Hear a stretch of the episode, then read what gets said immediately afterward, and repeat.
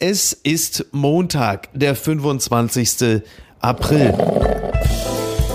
Apokalypse und Filterkaffee. Die frisch gebrühten Schlagzeilen des Tages. Mit Mickey Beisenherz. Einen wunderschönen Montagmorgen und herzlich willkommen zu Apokalypse und Filterkaffee, das News Omelette. Und auch heute blicken wir ein wenig auf die Schlagzeilen um Meldung des Tages. Was ist wichtig? Was ist von Gesprächswert? Mon Dieu, worüber lohnt es sich zu reden? Und ich freue mich sehr, dass sie wieder zurück ist aus Tokio, zurück auf dem Boden der Tatsachen hier bei uns in Hamburg. Guten Morgen, Niki Hassania. Guten Morgen, Mickey. Guten Morgen, Niki. Äh, hast du es mitbekommen am Wochenende? Tyson Fury tritt ab als ungeschlagener Schwergewichtsweltmeister im Boxen. Er hat seinen Kampf gewonnen gegen seinen chancenlosen Herausforderer Dillian White vor 94.000 Zuschauern im Wembley Stadium in der sechsten Runde durch technischen K.O ich bin ja völlig begeistert von Tyson Fury, ein Mann, der, glaube ich, äh, häufiger zurückgetreten ist als, weiß ich nicht, äh, keine Ahnung, äh, Howard Carpendale oder wer auch immer.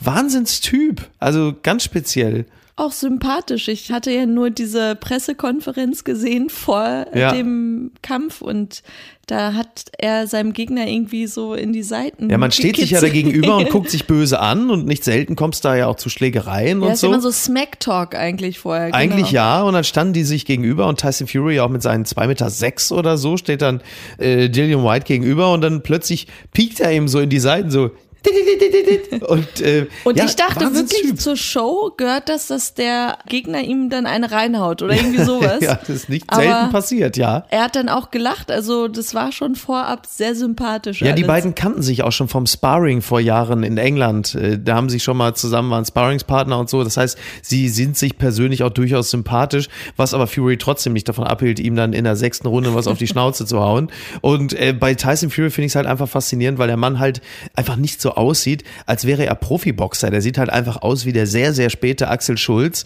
Halt wirklich ein bisschen schwabbelig, überhaupt nicht trainiert, ist aber technisch einfach extrem gut und äh, ja, tritt ungeschlagen ab und ist wieder mal zurückgetreten. Jetzt äh, muss die, man mal schauen. Und die anderen Boxer sehen dann eben auch nicht aus wie Bürgermeister das einer ist, Stadt. Das ja. stimmt allerdings. Das ist richtig. Und um Gottes Willen, an diesem Wochenende natürlich gibt es etwas anderes Sportliches zu vermelden. Der FC Bayern München München ist zum zehnten Mal deutscher Meister in Serie und das ist ja wirklich eine Stimmung, also gerade auf dem Münchner Marienplatz.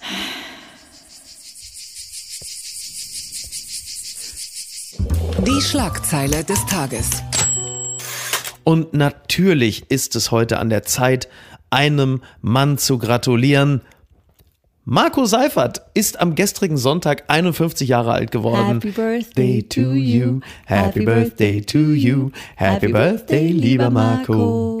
Happy Birthday to you. Der Star-Moderator von Radio 1 und der weltgrößte Hertha-Fan hat zum Geburtstag von seinem Lieblingstrainer Felix Magath ein 2 zu 0 geschenkt bekommen. Damit ist dieser Verein fast vom Abstieg gerettet. Das ist klasse. Alles Liebe, alles Gute. Und dann ist da vielleicht trotzdem auch noch was anderes zu erwähnen. Die Schlagzeile des Tages. Hochrechnung in Frankreich, Macron wiedergewählt, Le Pen gescheitert. Die FAZ schreibt, dass Emmanuel Macron hat die französische Präsidentenwahl gewonnen. Nach ersten Hochrechnung kam der Amtsinhaber in der Stichwahl am Sonntag auf eine Mehrheit von gut 58 Prozent der Stimmen. Demnach hätte er etwa acht Prozentpunkte weniger erhalten als in der Stichwahl 2017. Trotzdem feierten seine Anhänger das Wahlergebnis vor der Kulisse des Eiffelturms mit Europa und Frankreich wimpeln. Ja, also in etwa, sagen wir mal so, 60-40 ist diese Stichwahl ausgegangen. Äh, der ein oder andere sagt, es war um Brusthaaresbreite. Wir alle haben ja gezittert und gefiebert, wie eigentlich nur Christian Lindner beim FDP-Parteitag digital zugeschaltet. Gute Mit Besserung. im Gesicht. Ja, gute, alles Gute. Gute Besserung an dieser Stelle. Übrigens, wenn Brusthaar hilft, um im Amt zu bleiben, dann kettet sich Julian Reichelt noch heute ans Springergebäude und klagt auf Wiedereinstellung. Hast Na, du die Bilder gesehen vom Champs-Élysées? Champs oder? Nee, Champs Dom de Mars? Was ja, das? das Marsfeld. Marsfeld, ja. Genau. Ich fand es so lustig, wie die Musik von Daft Punk ja. One More Time lief. Dann Eiffelturm natürlich mhm. im Hintergrund. Klar. Die Frankreich fahren und Ja. es fehlte wirklich nur noch jemand mit so einem Baguette oder so, der da tanzt. Es war so Klischee. Aber sehr schön, ich habe mich gefreut. Ja, naja, klar. Also das ist ja toll. Wir alle haben ja wirklich ein wenig gebangt, dass mit der Wahl von Le Pen, was äh, ja nicht nur Menschen mit äh, präapokalyptischen Gelüsten befürchtet hatten, dass dadurch die EU gesprengt wird und äh, Frankreich äh, eine Art NATO-Austritt leid wagt. Das ist nun wirklich das Letzte, was wir in der Situation gebrauchen können. Wobei der Sieg jetzt doch recht deutlich war und Ja. ich äh, werde das Gefühl nicht los, als wollte man ein wenig den Leuten auch Angst machen, dass sie dann auch wirklich alle zur Wahl kommen und Le Pen verhindern. Ich meine, die Medien haben Ja. schon sehr offensiv gesagt, wählt Macron. Das ist richtig, ja. Ähm, ja, eigentlich alle. Und deshalb dachte ich mir, das hat mich so ein bisschen an damals Obama gegen Romney erinnert, wo es dann auch hieß, oh, es wird knapp, es wird knapp. Und Mhm. Ja. dann dachte ich, nee, das war dann doch. Ja, und man hatte aber auch ein bisschen Sorge, dass man sich an andere Wahlen erinnert fühlt, beispielsweise Brexit, siehe Trump, wo halt eben so manch einer auch gesagt hat, ich gehe da nicht zur Wahl, Hillary gewinnt sowieso, beziehungsweise der Brexit will nicht stattfinden. Offenkundig Fair enough. hat eine andere Bevölkerung aus diesen Situationen gelernt. Du hattest dich ja ein bisschen gewundert, warum dann doch so vergleichsweise viele, die vorher Mélenchon gewählt hatten, sich dann aber für Le Pen entschieden hatten. Das ist aber wieder so der klassische Reflex, ne? Nur weil Ja, man aber ich dachte, wenn du aus Überzeugung äh, linksradikal wählst, Ja.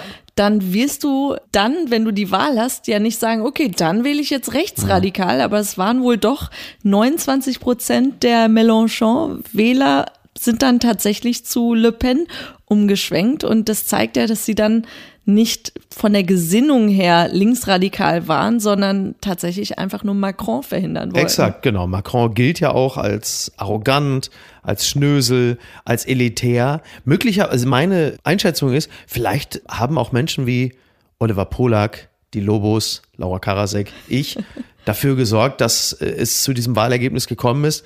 Denn wir waren ja alle gleichzeitig in Paris und diese Bilder sehend haben möglicherweise viele Franzosen gedacht, vielleicht ist ja Macron gar nicht so fatzkig, denn und plötzlich wirkte er wieder vergleichsweise sympathisch und bodenständig. Ich glaube, wir waren das Zünglein an der Waage, bin ich mir ganz sicher. Ja, Ja, ihr, ihr das- habt's gerettet. Wir haben es wir haben's, äh, gerettet. Naja, also es ist aber schon tatsächlich so, das ist ja nun schon ein ordentlicher Prozentsatz, den Le Pen da bekommen hat. Und da kann man sich durchaus mal seine Gedanken machen. Also du siehst schon, dass die sozialen Verwerfungen innerhalb Frankreichs extrem sind. Und wenn du durch so eine Art Neoliberalismus und durch eine etwas fehlgesteuerte Mitte-Politik so viele Menschen verlierst, dann steht dieses Problem in spätestens fünf Jahren natürlich wieder vor der Tür.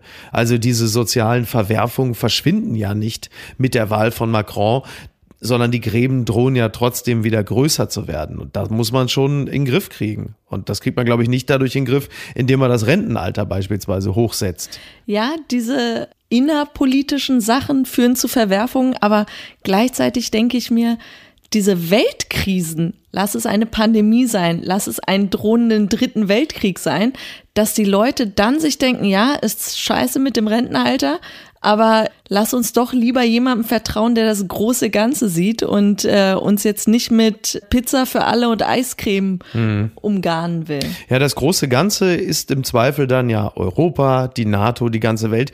Da stellt sich aber auch immer die Frage, ob ein Gutteil der Bevölkerung sich für das große Ganze überhaupt wirklich interessiert oder ob es dann sich doch eher um den Spritpreis geht und dass das Pendeln günstig bleibt und die Mieten bezahlbar sind und man sich auch sicher fühlt. Das und bringt dir alles nichts, wenn die Atombombe gezündet Das wird. ist absolut richtig. Nichtsdestotrotz, ich fand die Bilder natürlich toll, wie Macron da in, Richtung Eiffelturm spaziert ist mit Brigitte. Das ist doch alles. Die sind ja ein bisschen hergegangen. Die Bilder sieht man ja eigentlich momentan deutschlandweit immer nur, wenn äh, Toni Hofreiter mit Strack Zimmermann irgendwo durch die Gegend spaziert. Da wird einem warm ums Herz. Das ist einfach toll. Dieser Macron mit 44 Jahren, das ist ja schon wirklich aller Ehren wert. muss man sagen. 44. 44, Der ist ja. so alt wie du. Der ist so alt Stell, wie ich. stell dir mal vor, du würdest die Ja, Grand nee. Nation führen. Ja. Ich, ich meine, ich liebe dich, du bist schlau, du Ja. siehst Naja. gut aus, aber Ja. ein Land führen? Ich meine, ich bitte dich, come on. Ich meine, Blattgold. Nicht hinter Verbündeten zurückbleiben. Union reicht Entschließungsantrag für Waffenlieferung ein. Das berichtet der Tagesspiegel. CDU-Chef Merz will mit dem Antrag die Zusammenarbeit für das umstrittene Thema erleichtern. Die Ampelkoalition scheint ebenfalls an einem Entwurf zu arbeiten. Unionsfraktionschef Friedrich Merz macht Druck auf die Ampelkoalition für eine Entscheidung des Bundestags zu Waffenlieferungen an die Ukraine. Wir bieten der Koalition einen gemeinsamen Entschließungsantrag an, mit dem Klarheit geschaffen wird, welche Waffen Deutschland bereit ist zu liefern, sagte der Vorsitzende der größten Oppositionsfraktion der Süddeutschen Zeitung. Und äh, das ist natürlich insofern auch bemerkenswert, als Friedrich Merz da ja ähnliche Töne anschlägt wie nicht geringe Teile der Ampelkoalition. Also klar, gerade schon erwähnt, Strack Zimmermann, Panzer, die Panzerpraline Toni Hofreiter und äh, auch Robert Habeck, der ja auch sich für die Lieferung schwerer Waffen ausspricht, der gerade eben noch gesagt hat, Putin wird sicherlich nicht erst einmal in das Handbuch für Völkerrecht schauen, bevor er seine nächste Wahnsinnstat begeht. Also Olaf Scholz bekommt Druck von allen Seiten und jetzt auch von der Opposition. Ja, wobei ich bei äh, Strack-Zimmermann und Habeck jetzt einen Unterschied erkenne.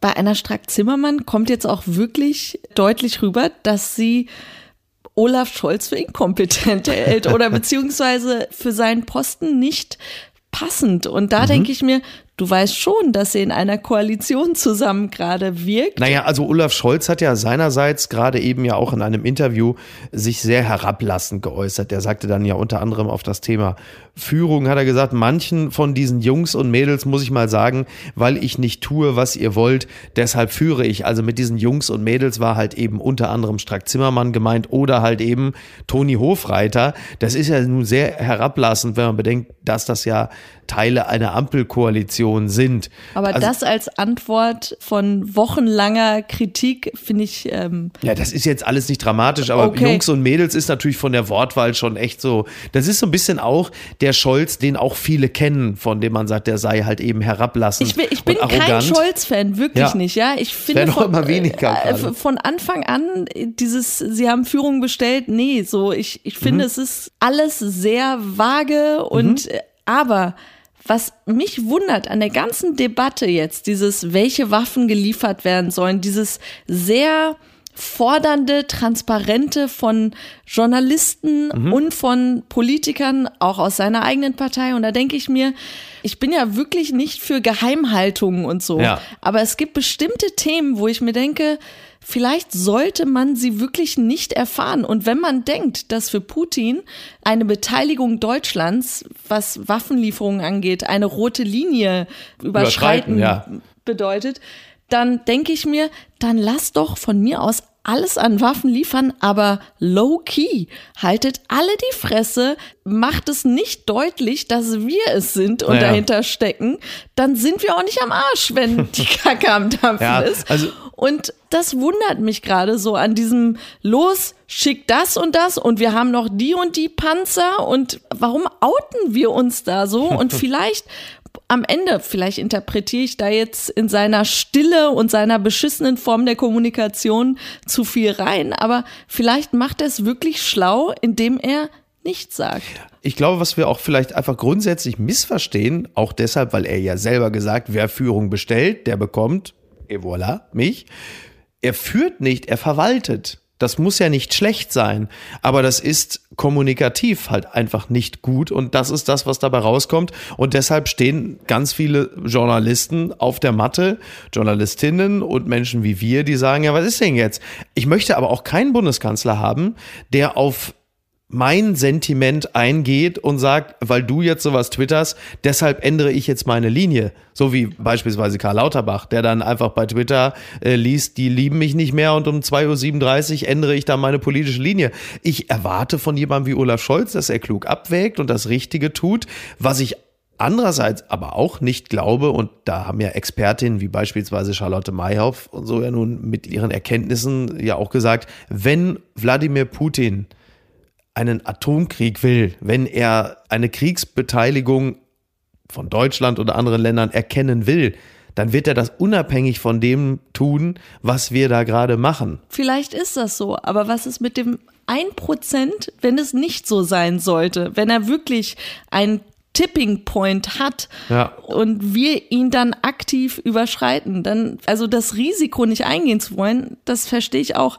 Aber vielleicht wäre ein Kompromiss, es so wie de Maizière zu machen, weil gar nichts sagen anscheinend wirklich nicht funktioniert, dass er dann einfach vor die Presse tritt und sagt, Teile meiner Antwort könnten die Öffentlichkeit verunsichern. verunsichern, genau, Oh und Gott. alle Panik kriegen, er Hamsterkäufe und Ja. sich verstecken, aber man sagen kann, Werbung. Mein heutiger Partner ist Barissimo, die Kaffee-Eigenmarke von Aldi. Ah, ist das nicht eine herrliche Vorstellung? Ihr sitzt in eurem Lieblingscafé draußen in der Sonne, ihr genießt einen herrlichen Espresso in Barista-Qualität und dann fällt euch ein, ja, ich, ich wohne ja auf dem Land. Ich wohne ja irgendwo in der Peripherie. Es gibt ja gar kein schönes Café, wo ich mich hinsetzen kann. Aber ich habe einen Stuhl, ich habe einen Tisch, ich habe einen Garten und ich habe Barissimo. Barissimo von Aldi. Das ist äh, ganz fantastisch, denn man kann sich eine kleine Auszeit mit Barissimo gönnen. Die kleine Auszeit, das bedeutet, mit Barissimo wird das Leben einfach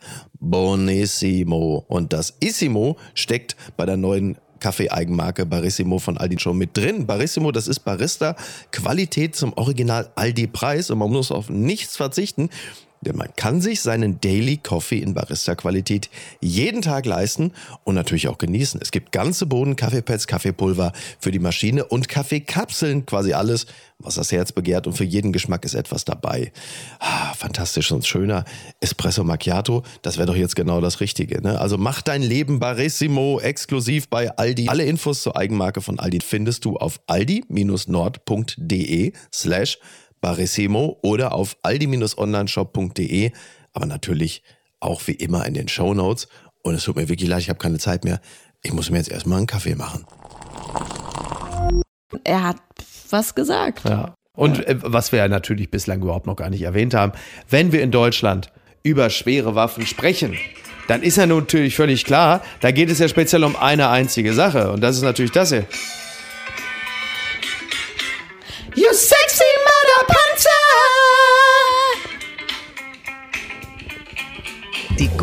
gute Tat des Tages. Heute, das müssen wir ja zumindest ja mal erwähnt haben, übergibt Bundespräsident Frank-Walter Steinmeier seine Entlassungsurkunde, beziehungsweise eben nicht seine, sondern die Entlassungsurkunde an die Ex-Familienministerin Anne Spiegel.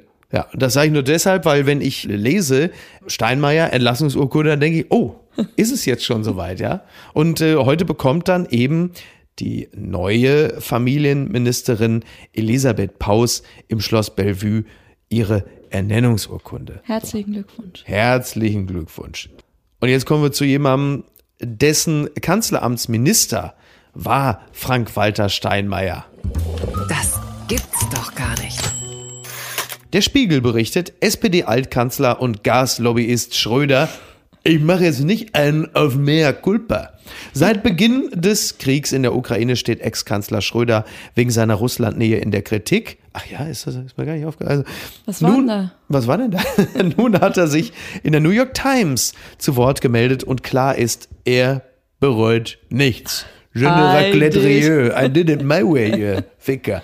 Sie können ein Land wie Russland langfristig nicht isolieren, weder politisch noch wirtschaftlich. Das hat der, der New York Times gesagt, der Reporterin. Die deutsche Industrie brauche Rohstoffe von Russland. Es geht nicht nur um Öl und Gas, es geht auch um seltene Erden und das sind Rohstoffe, die nicht so einfach ersetzt werden können. Es ist ein langes Stück in der New York Times, aus äh, dem der Spiegel hier zitiert und ähm, da erkennt man auch halt eben kein Schuldbewusstsein von Gerhard Schröder, der sagt, ich mache jetzt nicht einen auf Mea Culpa, das ist nicht mein Ding. Im So. Gegenteil, Ja. ja. ja, ja, Er zeigt sich auch über die hitzige Debatte in Deutschland verwundert.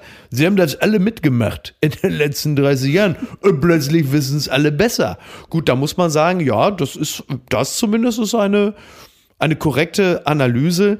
Was mich in diesem ganzen Stück natürlich am meisten ja auch schockiert letzten Endes ist die Beurteilung von Gerhard Schröder, was das Massaker in Bucha angeht.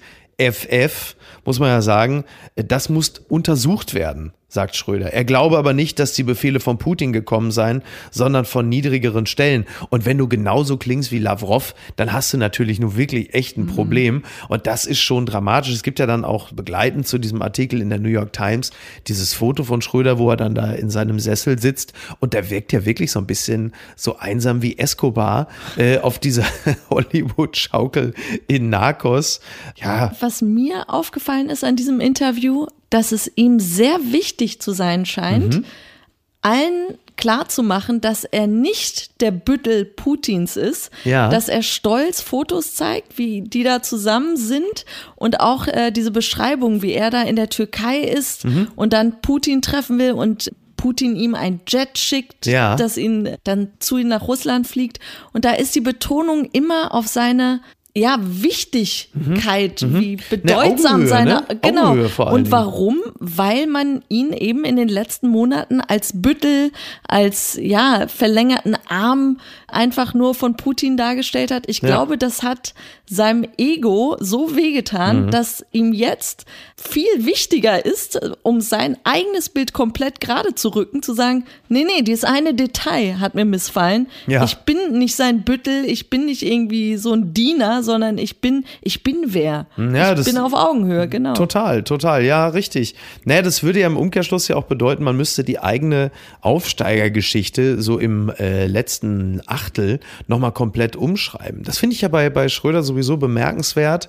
Also Zeit seines mindestens beruflichen Lebens war Schröder ja immer derjenige, der alle so abgegrätscht hat. Also die Geschichte ist ja voller Momente, in denen Schröder, jetzt kommt die Fußballallegorie, die bei Schröder natürlich immer passt, der im Grunde genommen immer dann vom Elfmeterpunkt besonders erfolgreich war, wenn eine komplette Wand gegen ihn war und angebrüllt mit Feuerzeugen und Bierbechern beworfen hat. Also sei es äh, erstmal Schröder gegen die Bundesrepublik, also die Strickjackenrepublik von Kohl, Schröder gegen Lafontaine, Schröder gegen Stoiber, Schröder später gegen die komplette Sozialdemokratie, mit der er sich nun überworfen hat über die Agenda 2010, Vertrauensfrage, all das. Aber seine Achillesferse ist in gewisser Hinsicht diese Aufsteigerbiografie. Also er erkennt sich immer in Leuten wieder, die so eine ähnliche Vita haben. Siehe Maschmeyer, der ja eigentlich schon fast so eine, sagen wir mal, eine Art Einstiegsdroge ist in so dubiose Autokratensysteme, dieser Schneeballzar äh, Maschmeyer und Putin ja auch. Also in Putin erkennt er die eigene Aufsteigergeschichte aus kleinen Verhältnissen. Und das macht ihn blind für alles andere. Er sieht also in Putin oder hat zumindest lange in Putin nicht den Kriegstreiber, nicht den Diktator und jetzt den Massenmörder gesehen, sondern den Jungen aus kleinen Verhältnissen wie er, seinen Freund, mein Freund, der Wladimir. Ja, aber wie immun kannst du sein gegen wirklich alle Medien, Mhm. alles, was dir jeden Tag eigentlich serviert? Ja. So ist das Narrativ jetzt eigentlich, worauf sich alle Experten und Historiker Ja. einigen. Und du sagst trotzdem, die Ukraine soll nicht provozieren. Das ist aber so ein Corona-Leugner-Starrsinn, der dann plötzlich einsetzt. Also je mehr Leute, ähm, also jetzt im Umkehrschluss brüllen, lass dich impfen, desto geringer ist die Bereitschaft, dies zu tun. Im Gegenteil, also es macht ihn ja wirklich so, he's doubling down. Äh, Ja. Es macht ihn noch robuster dagegen. Ja. Absolut, total. Und übrigens die äh, New York Times, das wird ja auch immer interessanter. Erst Julian Reichelt, jetzt Schröder, die wird ja auch immer mehr so zum schwarzen Brett für toxische Teutonen. Ne? Also wie, wie unangenehm auch für Deutschland, dass jetzt andauernd da unsere problematischen Männer da in langen Artikeln nochmal haarklein auseinandergenommen werden. Aber gut, das ist, äh, das ist vielleicht ein anderes Thema. Das gibt's doch gar nicht. Women rescued after falling in toilet trying to get phone. Das meldet AP News. A woman who accidentally dropped her cell phone into the hole of an outhouse in a national forest and fell in while trying to retrieve it had to be rescued by firefighters in Washington State. Das ist natürlich sehr bitter. Also da ist eine Frau in einem, was ist das, an so einer Art Nationalpark, ne, in einem Wald. Und dann ist sie auf einem, ist das so eine Art Ich glaube, so eine Art. Kompostklo. Kompostklo, Äh, ja. ne? Ja, so wie so eine Dschung- Dschungelklo eigentlich. Sie war auf dem Genau. Dschungelklo, kann man Ja. sagen. Sie war auf dem Dschungelklo.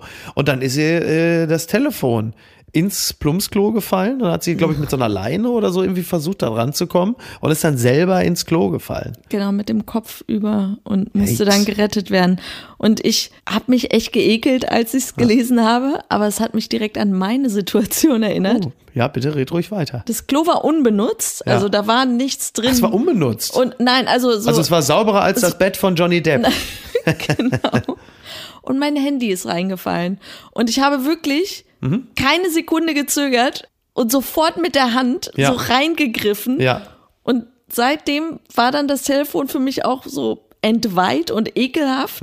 Und Mhm. Ja. es funktionierte tatsächlich noch. Aber dieser Impuls, Mhm. über seinen Ekel hinweg da reinzugreifen, um sein, sein kostbares Gut, sein Telefon zu retten, Ja.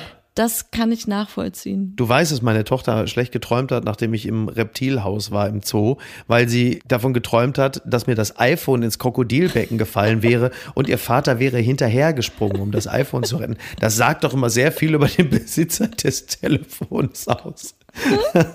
oh Gott, oh Gott. Und was schreibt eigentlich die Bild?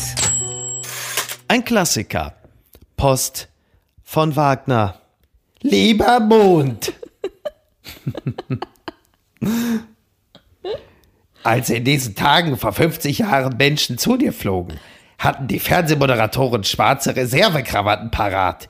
Der US-Präsident Nixon hatte eine Trauerrede vorbereitet. Niemand wusste, wie es ausgeht. Macht Gott mit Blitz und Donner alles zunichte? Ich war im Juli 1969 ein junger Bildreporter. Ich fragte Menschen auf der Straße, jemand wollte wissen, ob die Astronauten Waffen haben, um sich gegen die Aliens zu wehren. Ein anderer sagte, ich hoffe, dass sie Pillen haben, um zu sterben, bevor sie die Giftgase atmen. Wir guckten alle in den Nebel. 600 Millionen guckten in den Fernseher. Der Augenblick, wie Neil Armstrong den Mond betrat, war wie eine Geburt. Der Mond kann unsere Mutter werden. Er hat keine Gifte. Er tötet uns nicht. Er schickte unsere Astronauten unbeschadet nach Hause. Er ist ein guter Mond. Ich gucke ihn gerne an, wenn er nachts über unsere Gräser, Blumen und Seen streift. Wir haben einen Freund am Himmel. Herzlichst, ihr Franz Josef Wagner. Wie allerliebst. Er hat keine Gifte, er tötet uns nicht. Da ist der Mond schon mal deutlich anders drauf als Putin, muss man sagen, obwohl sie ein ähnliches Gesicht haben mittlerweile. Wuff. Geht das wieder los? Ach, jetzt kommt wieder deine These, dass du Putin eigentlich attraktiv findest? Er sieht nicht schlecht aus. Er sieht wirklich beschissen aus. Wirklich. Du bist jetzt nur davon beeinflusst, weil er menschlich so scheiße ist. Aber Also, optisch, optisch- rein objektiv betrachtet, sieht er nicht schlecht. Das, letzten Endes kann man irgendwann heißen, warum seid ihr nicht mehr zusammen? Putin hat uns entzweit. Und zwar nicht wegen seiner Taten, sondern nur wegen seiner Optik. Wie schrecklich. Wie schrecklich. Bleib gesund. Macht's gut. Bis denn. Tschüss. Apokalypse und Filtercafé ist eine Studio Bummens Produktion mit freundlicher Unterstützung der Florida Entertainment. Redaktion Niki Hassania. Executive Producer Tobias Baukhage. Produktion Hanna Marahiel. Ton und Schnitt Niki Fränking. Neue Episoden gibt es immer montags, mittwochs, freitags und samstags. Überall, wo es Podcasts gibt. Stimme der Vernunft und unerreicht gute Sprecherin der Rubriken Bettina Rust.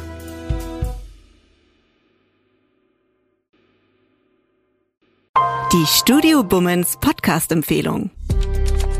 Herzlich willkommen bei Pod Steh uns bei. Mein Name ist Tobi Krell. Manche kennen mich vielleicht als Checker Tobi. Ich bin Journalist und Moderator.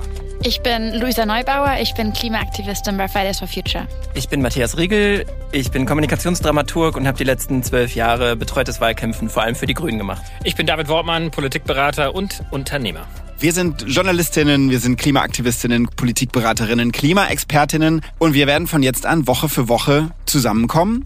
In dieser oder vielleicht auch mal in einer anderen Konstellation und die wichtigsten Themen und News aus den Bereichen Politik und Wirtschaft vor allem in Bezug auf die Klimakrise besprechen und dann versuchen, verständlich einzuordnen. Die Klimakrise ist da und bis 2030 müssen mittlere Weltwunder passiert sein, damit wir noch die kleine Chance haben, die schlimmsten Katastrophen abzuwenden. Von diesem entscheidenden Jahrzehnt sind schon zwei Jahre vorbei und in diesem Jahr, in 2022, muss es richtig losgehen. Und dafür dürfen wir die Politik nicht aus den Augen verlieren, dafür braucht es den Druck und dafür braucht es uns, die richtig, richtig laut werden. Die Politik spielt eine sehr, sehr große Rolle, weil die Politik setzt die Rahmen. Für viele ist die Politik eine Blackbox. Da versuchen wir so ein bisschen Licht hineinzubringen und zwar ohne Bullshit. Genau dafür gibt es jetzt diesen Podcast. Pod steh uns bei. Pod steh uns bei. Eine Produktion von Studio Bummens und K2H. Ab sofort wöchentlich. Überall, wo es Podcasts gibt. Ich dachte ja, wir machen einen Podcast zusammen, Joko, und dann ähm, hängen wir einfach ab, einmal die Woche, unterhalten uns ein bisschen lustige Alltagsbeobachtung, manchmal politisches Ja. Take, dies, das, Feierabend. Was stattdessen passiert, ich muss Sport machen. Naja. Scheiße. Auf eine gewisse Art und Weise ist es aber auch abhängend, ne? ja gut, ähm, das ist aber so, so eine Entwicklung, die man natürlich nicht kommen sieht, wenn man einen Podcast beginnt, wo man aber, wenn man einen Podcast hat, wie wir beide, der jeden Donnerstag erscheint, äh, und Sunset Club heißt, sehr dankbar darüber ist, dass zum Beispiel ein Gast wie Kai Pflaume sagt, hast du nicht Bock auf eine Klimmzug-Challenge? Ja, und jetzt mache ich seit zweieinhalb Monaten, trainiere ich Klimmzüge. Bald ist es soweit. Die große Auflösung, habe ich es geschafft, einen Klimmzug zu schaffen. Also habe ich es geschafft, ihn zu schaffen. Und die Laune ist im Keller bei mir, außer natürlich, wenn wir uns unterhalten miteinander. Aber den Rest der Zeit, den ich nicht mit dir Podcast mache, mache ich ja Sport. Ja, äh, schaltet doch einfach ein und hört rein. Wir würden uns sehr freuen. Und wenn es euch nicht gefällt, sagt es bitte keinem.